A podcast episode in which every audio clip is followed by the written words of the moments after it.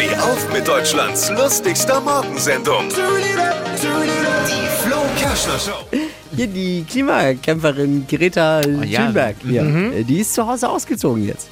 Lebt äh, in einer Stockholmer, Stockholmer Mietwohnung.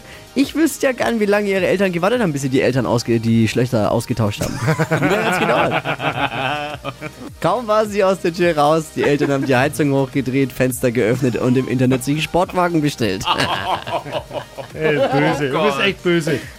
Wer weiß, ich vermute ja nur. Ich vermute nur. Ich bin sie ja auch. Äh, Erstmal ein SUV gekauft.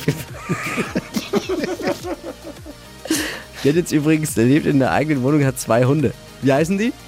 Friday und Future.